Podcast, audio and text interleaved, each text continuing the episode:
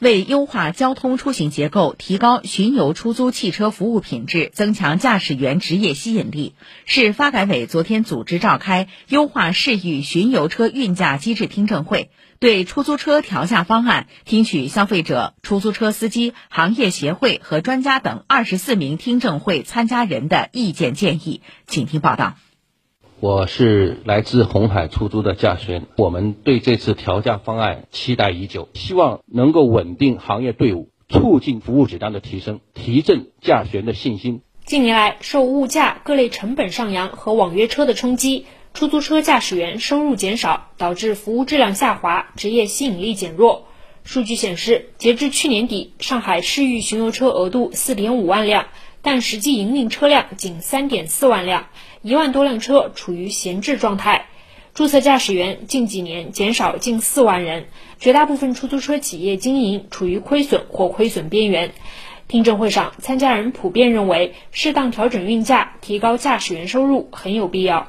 主要是职业吸引力不高，调价的一个方案会对驾驶员的收入情况有所改善，吸引像九零后的年轻人，对老员工也会起到一定的激励作用。根据此前公布的调价方案，本市巡游出租车价格将在起租价、超运距加价、夜间加价三项不变的基础上，将超起租里程运价由每公里二点五元调整为二点七元。低速等候费由每四分钟收取一公里超起租里程运价调整为每四分钟收取一点五公里超起租里程运价。此外，还将在春节、国庆及五一小长假期间增设重大节假日附加费，每单业务加收十元。对于这部分附加费，大家讨论的比较多。我认为是不是可以再细化一点？比如说，在起步费以内四到五元，三公里到十五公里呢变成十元，那十五公里以上呢，你甚至还可以再往上调呢。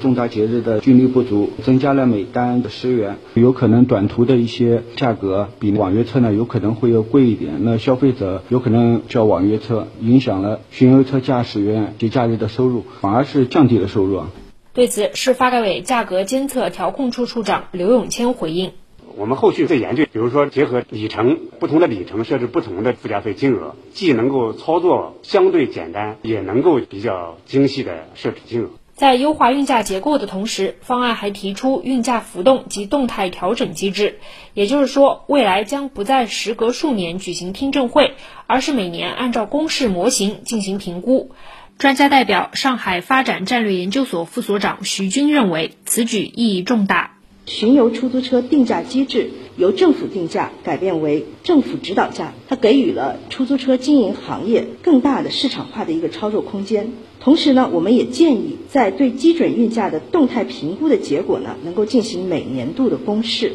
以便于使全体的公众对于调价的可能性有一个合理的预期。与此同时呢，严控非法网约车的运营，打击垄断导向的恶性补贴。